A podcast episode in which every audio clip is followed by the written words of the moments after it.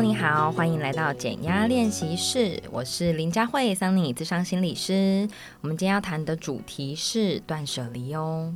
Hello，大家好，我是减压练习生易德。嗨，大家好，我是减压练习生邵。我觉得年关将近，就是断舍离真的很重要哎，真的，因为就是每次大扫除的时候，想说哦天哪，房间东西一堆，这个要丢吗？还是不丢啊？那都是回忆，好难丢。对啊，对，没错。所以其实呃，每到年末啦，好，或是年初，像现在，呃，哎，还有一波哦，就是过年那段时间，就大家都会开始觉得，好像我应该要整理一下房间，嗯，好，然后这个时候就会有。你知道房间整理起来有时候要，其实就小小的空间，可是很久。对，有就是也不知道听众朋友们这样经验，其实整理起来可能要好几个小时。我光是有一次搬家，那不算断舍离啊，也算啦，因为还是要清出一些空间。对对对对。然后我就那个时候是小套房，才六平哦，我竟然可以。搬了一整个卡车的东西，哇！我想说，我到底是怎么做到的？会整理啊，真的是没有，因为全部都要搬上车嘛。哦哦哦，所以整个一起，整个一起，然后我想说到新家再整理。嗯，可是就没想到，竟然可以六平的套房，竟然可以搬出一整个卡车的东西。对，蛮会买的哦，蛮会。没错，我就是要来好好听听看这一集，怎么样断舍？对对，所以反正大家我们也可以想想自己的经验啦，因为大家大部分想到断舍离，第一个其实会先想到的是跟环境有关的。嗯，对。对，就像我们讲，呃，年末年初的大扫除，大家想到的可能也都是物品先优先想到，嗯，但其实断舍离真的啦，我们谈起来其实不止物，跟人啊，跟事都会非常的有关联性，嗯，哦、心理状态的关联也有相关。对对，就比如说，哎，我们刚刚前面才在闲聊，就是其实我们在感情上面很容易，比如说分手之后很常放不下啊，哈，就是很难断舍离一段情感的人，我们对于物品也很容易有这样的情况。哦，那有区分 好的分开或不好的分开，会哪一个比较容易吗？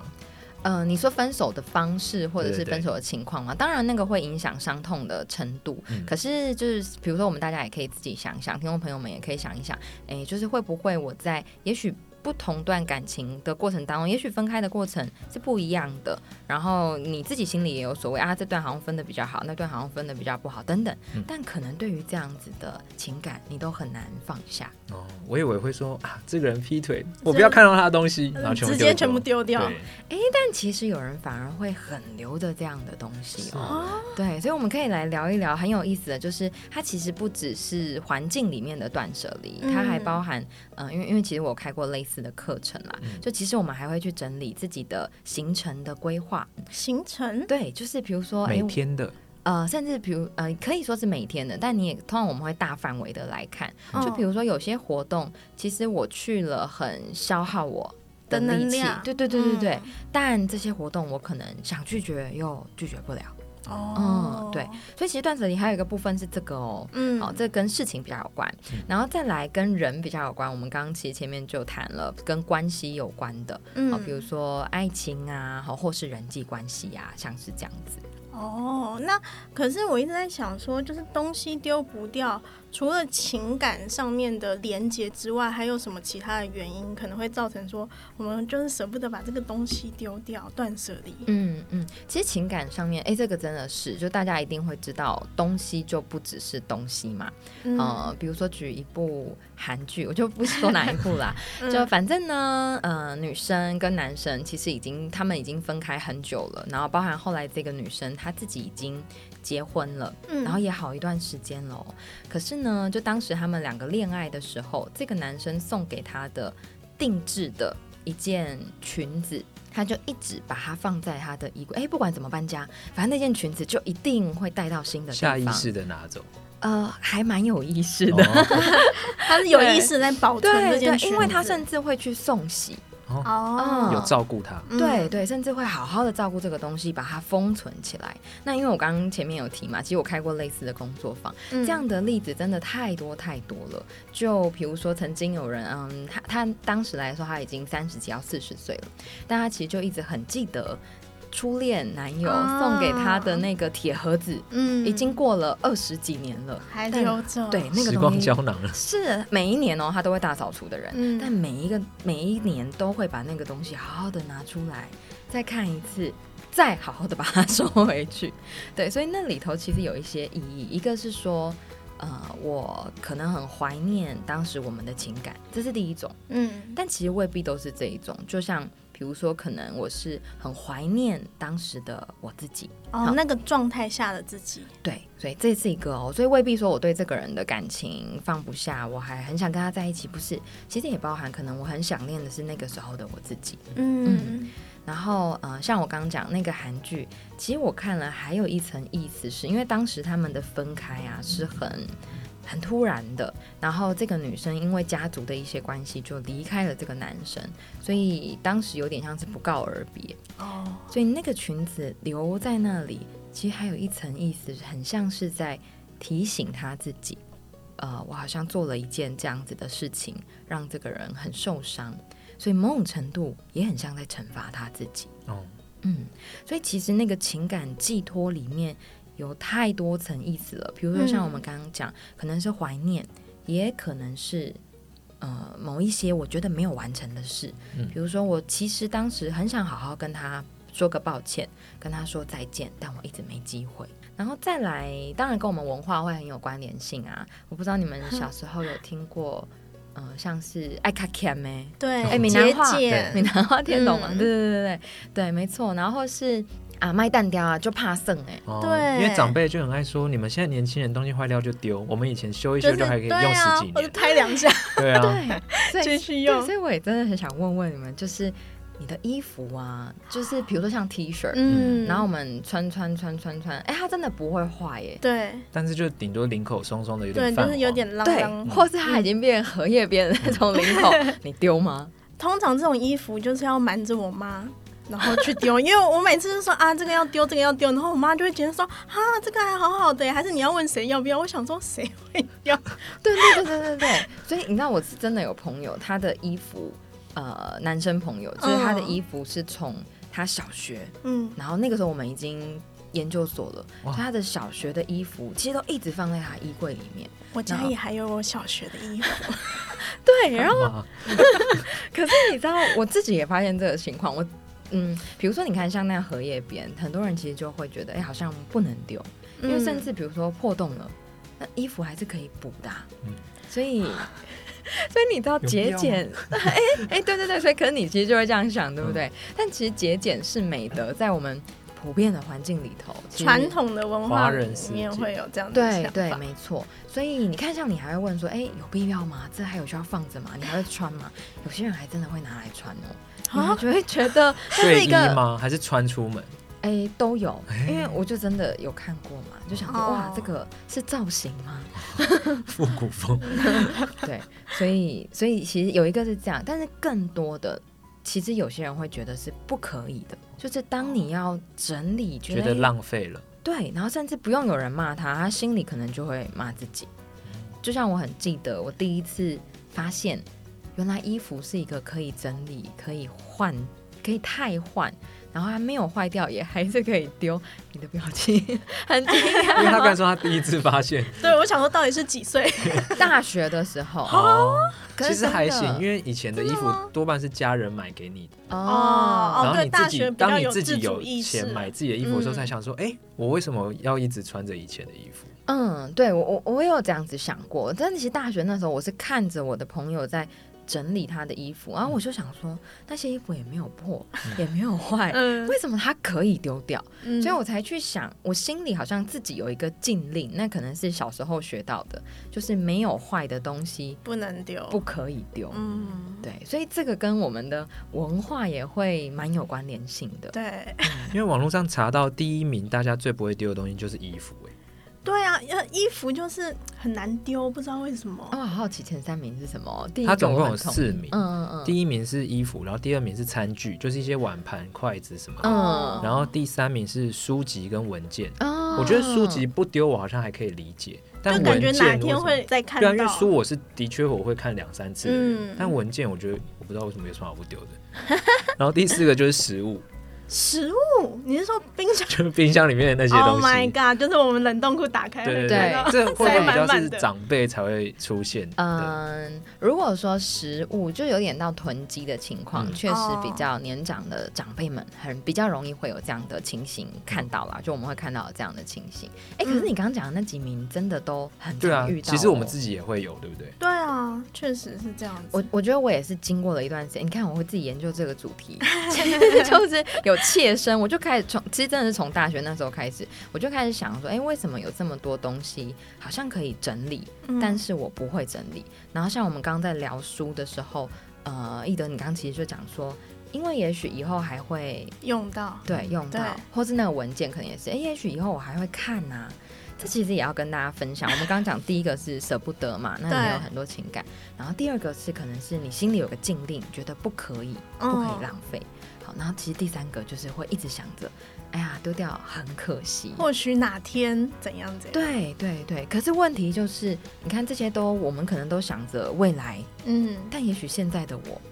就是家里已经塞爆了，是，就是现在的我可能就用不到这个东西了。确、哦、实、欸，有点像我们在打包行李的时候，我们会一直想要把所有东西都打包带出去。嗯，可是其实你到当地也是有超商或是买得到，其实根本就不需要那么多东西。对对对，可是这这里面真的大家就要帮自己去看哦，因为我真的曾经遇过一个一嗯、呃、一个学员，就是他说啊，他原本都没有觉得什么，因为他会很习惯买一些生活必需品放在家里。嗯就像卫生纸，嗯，够合理了吧？囤囤一些，对，就是你一定用得到。但他买到多大量？嗯、就是你知道有一些装潢上连着天花板到地板的那种橱柜，嗯、他说他第一次觉得自己这样是不是不就是一直在囤东西？是从他的朋友来他家里，然后打开那个橱柜，天从天到地，哎，全部都是卫生纸。呃，还是之前的卫生纸涨价那一波？对我我我还以为我们家也是啊，真的、啊。可是你们家人很多啊？没有，我们家就两个人，然后 然后我们有一个厕所是没有在用的，里面全部都是卫生纸。我觉得是百货，我觉得可以用好几年。你很像去拜访他的那个朋友，因为我学员跟我说，他朋友来的时候也是这样问他，他说你是卖卫生纸？那你要卖东西哦。因为当时没有那个那个卫生纸之乱，反正他就是习惯性就是这样子。然后他讲的事情是，他会很怕有一天要用的时候没有哦。哎，然后他的哎，你看你做，你一直露出疑惑的表情，因为我想说卫生纸不是超好买的吗？对对对对对，因为他的朋友去他呃去他家去他房间的时候也是这样跟他说，你楼下就是超商，这不是你就下去买一下就好了吗？所以他才开始思考的事情是，哎，好像是哎，这好像是一个我很下意识会有一个习惯，好像觉得这些东西，呃，一个是我怕我没有放着我会用，我以后要的时候没有。嗯嗯，这种很匮乏的感觉。嗯、好，然后另外一个是我很怕，如果我丢掉了这些书、这些文件，以后我要用的时候没有怎么办？哦。这会跟安全感有关系吗？对对对，会不会很像什么依恋型人格还是什么？或是就是没有安全感的人？因为像我有听说，就是比如说小时候可能很常饿肚子的人，嗯、他就会一直确保他的零食柜或是冰箱一定要有食物。嗯，这样子。嗯，呃，我会说那个跟内在的一个匮乏的感受是很有关联性的。嗯，所以即便他的生活当中可能已经不像小时候这么的缺乏，可能是食物哦物品。嗯但也可能是爱、安全的这种感觉，哦、对，他可能现在的生活里头已经没有这么的缺乏了，嗯，可是那个心智的状态、匮乏的感觉，其实跟小时候的自己是没有什么不一样的。哦，他还是需要有这些东西在，他会比较有安心。对，没错，他会感觉这些东西放着，那个柜子打开，我就会觉得很放 心。有满满的卫生纸，跟床上要有很多枕头的人很像。哎，我就是床上有很多枕头，怎么了吗？应该是说，我我们每个人都会有这个安全的寄托，嗯、所以你看，我们谈到这里，大家一定可以知道。呃，物品绝对不单单只是物品，它其实会有很多的情感被寄放在上面。嗯，嗯，所以比如说像是娃娃或者是小贝贝，就其实很多人会有小贝贝。嗯，像我妹就有一条是真的从她出生捆着她回家的那一条，然后一直到现在。不是不会破吗？那真的都是会烂掉的。会有味道吗？哎，两位讲的一定都有。可是我相信听众朋友一定也很多人有这样的经验，因为那就是他感觉到安全的来源。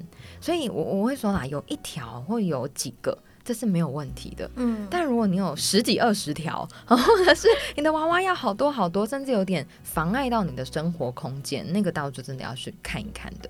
那就是有一些囤积的这种倾向在里面了吧？嗯嗯嗯嗯，对。如果说这么大量，因为我我们其实呃谈谈谈，有时候会谈到囤积症。哦、那囤积症其实就有一个很重要的指标，是它有影响到你的生活的功能。哦，就是已经家里已经没有地方可以走了，对这样子他还一一直要想要买东西，或者是不没办法丢这样子。对对，因为他其实有几个不太呃，跟我们一般在讲断舍离不太一样。比如说那个难丢是可能不管任何的东西的价值哦，呃，很贵的，比如说包包啊，或者是很贵的物品啊，好，然后包含也许保特瓶，好，喝过的、用过的，甚至已经是垃圾的。状态的时候，他还是丢不掉这样。我小时候有一个邻居，他就是长辈，但是他会去路边捡人家不要丢掉的那种家具啊，或什么，然后回来放，然后就最后囤到一整个房子都是。哇，那他房子很大哦，就是透天这样子。可是最后就是有请环保局来收，嗯，这就是已经严重到已经有囤积症跟需要去做处理了吧？是是，所以囤积症有第一个，其实就是哎，我很难丢。而且是不论那个东西的价值怎么样，呃，我都会觉得，因为他其实有第二个啊，就是很大的困难是来自于他觉得他要保存这些东西，嗯，好，然后第三个当然就是我们刚刚讲的那个居住空间呐、啊，哎，甚至很多人会影响到人际关系，影响到他工作。哦因为这个时候他可能非常难邀请朋友 来家里，是绝对没办法的吧？对，然后还有就是像你刚刚讲的，没有人介入的时候，那个空间就是长这样，嗯、所以可能非要到亲友看不下去，或甚至请环保局来，嗯、才会有做这样子的整理收拾。那这样子的话，就是大扫除的时候，我们要怎么样让自己就是？能够尽量的断舍离一点，因为像我先分享一下我自己，嗯，我自己觉得我就是断舍离非常非常困难的人，这样子，嗯、就是我现在就是连那个国小的课本，嗯，然后还有一些 已经穿不下的衣服，嗯，甚至我还有就是我初恋在国中的时候的一些什么日记本啊，然后。联络簿啊，或者是他的一些手做的手工艺作品，嗯、情书啊什么，全部都还留着。嗯、然后每年拿出来看一遍，然后想说，呃，那得把它收回去。对，我就每次大扫除都觉得，我就把东西全部拿出来擦一擦，擦一擦，然后再把东西全部放回去，嗯、这种感觉，嗯，就觉得。其实通常我都会先讲啦，因为我觉得我练习过这件事情，哦、所以从非常困难，我以前真的打扫要扫很久。然后我们家是一个非常爱打扫的家，就是我们家，我们呃，我小时候住在那个苗栗嘛，然后透天，嗯、然后呢，我们家是每个礼拜都要打扫的，然后我每个礼拜就会，嗯，就会遇到一个困难，是我真的会。经历你刚刚讲的，全部拿出来看一看，很好的整理完再把它放回去，然后只是越塞越多这样子而已。对，对，所以就其实就会发现我们好像很难选择跟丢掉。嗯嗯，但我其实都会先提一件事情是，我们可能得先帮自己看一看。哎，有一个真的可以先肯定自己的啊，就是我们大概是一个蛮有情感的人哦，嗯，也也是一个蛮有爱的人，所以你才会感觉到，哎呀，这个物品好像就让我联想到了什么。对对对对对，对，所以这是第一个，然后再来是可能真的可以帮自己看一看到底我赋予给这个物品的情感或那个意义是什么。嗯、对，好，随便举个例子，比如说呃，有些嗯，就像曾经有学员跟我分享他的卡片。或是以前人家写给他的情书，嗯、他其实特别讲的事情是，小时候老师请全班每个人都要，就是比如说假设我一号，今天轮到一号，全班同学要写一号同学的优点。哦，小天使卡片那种，嗯，嗯，然后全班那样轮流写，像这个东西它是非常非常珍惜的，嗯，它就像我们刚刚讲的一样，每一年拿出来看一次，然后再收起来，嗯，可是有一次呢，就换他妈妈大扫除了，哇。他妈把他所有那个铁柜里的东西全部觉得，哎，他这就垃圾啊，放在这里这么多年干嘛？然后全部把它丢掉，好可怕，好难过。嗯，大吵架，除了难过之外是大吵架。可是他也有机会就重新去想，到底为什么妈妈讲的好像也没有错，因为那是他小学一路到现在，可能已经三十几年前的东西了，所以他就想了，到底这个他赋予的意义是什么？嗯，所以后来他自己就了解了，每一次去看，其实都在提醒他，哎，我是有人喜欢我的哦，嗯，然后我有这些优点哦，所以那一张纸就绝对不是一张纸，对他来讲，他的价值，然后他的归属感，其实都在这上面。可能这些年来，他都是靠这张纸度过 每一个夜晚，就想说我是一个善良又有爱的人，然后有很多人爱我、欸、肯定我、嗯。他其实真的这样讲，他说他每一次回去想，他就会想到其实自己被很多人喜欢跟爱着。嗯，嗯，所以这大概是第二个。如果听众朋友也跟我们有一样的情况，你可能得先去帮自己看一看，就是究竟我赋予这个东西的意义是什么，然后再来就真的比较难了。好，就是。我们真的帮自己想一想，这个东西上面的情感要有点放回到我这个人身上。好，就是我看完了之后，我要能够告诉自己，所以我要记得曾经有人是这样子喜欢我的，哦、不能再只是透过这个东西。是，不用透过这个东西，你就可以自己是。所以你的价值不是在这张纸上面，嗯，你的价值其实是曾经人家给你的这一份情感，你要把它收进你的心里。所以，即便没有这张纸。你的价值，那个曾经有的归属，别人很喜欢你的感觉，那个感觉是可以带着走，你可以往前走，不用再透过这张纸。所以你知道，有些人其实会，呃，比如说他会透过想象去想那个画面，嗯，然后告诉自己，我有这些东西，我要记得。可是感觉这部分真的好像有点有点难呢。对，所以我我会说，它其实是一个蛮抽象的，哦，所以它会有一个小小的过渡的方法是。呃，比如说曾经啊，我的学员就是帮忙自己，通通都整理完了之后，他也想了那些他比较难丢的，通常都不会只有一样，嗯，通常会蛮多样的东西，他自己了解，哎，原来那个意义是什么，然后他其实就自己拿一张纸，啊，这个方法就每个人你可以自己决定，他是自己拿一张纸，然后把他觉得他想要记得的那个画面画下来，哦，所以那些东西他练习舍弃，嗯，但留下那一张画。依旧是陪着他，带着他，嗯，有一个具体的意向在。对，所以它会是有一个呃，中间有一个过渡期，过渡的方法。所以断舍离其实不是说啊，全部不要的东西就丢，然后你觉得不需要的就丢，其实是可以保留它精华的部分。嗯，非常同意少宁讲的，因因为在情感和物品上面真的是这样。因为我也不知道大家有没有留意到，其实现在越来越多呃寄放空间，嗯，对。对我，我觉得其实很适合很 难以断舍离的人，因为你知道那一瞬间突然要切掉、丢掉、断掉，那其实会有很大的撕裂伤。如果说我们没有很好的道别的话。这样让我想到那个，我那时候看到寄放空间的广告，说什么前男友送的娃娃不知道要放哪里吗？欢迎来这边。我知道你在哪里看到的。哦、对对对。哎、欸，可是大家小心哦，不要是从我家通通全部一起搬进去另外一个家，整理一下啦。对，那个意义就不同，因为像你看我刚刚讲的，他其实是整理了，他决定这些东西要离他远一点，嗯，所以那些东西可能放到了另一个空间。但留下来的是那一张画，嗯，像这样子的过程，我觉得那其实就是已经不是在一个通通囤积、通通丢在那里的过程，嗯，对，这个过程其实就是一个断舍离，它有一个处理和转化的过程，这样子是。所以整体来说啦，我我觉得会有，假设在物品上面啊，大家如果想练习，有两个呃部分会蛮重要的。好，我要笔记。对对对，一个是像我们刚刚那个，那个其实是比较实际的操作的方法，嗯，好，那另外一个。其实有两个心态啊，一个是我这个人比东西还要重要，嗯，所以所以我们刚才会讲嘛，那个情感要拿回来放在我这个人身上，嗯，好，然后再来第二个呢是现在比过去和未来都重要，所以其实非常多人会一直想着，如果以后用得到啊，如果说未来我用到找不到的时候怎么办？如果我要用没有的时候怎么办？好，这个时候我们就要提醒自己哦，那个未来好像又比现在还来得重要了。嗯嗯，所以其实我们在谈断舍离，有一个很重要的概念是，现在的我是重要的。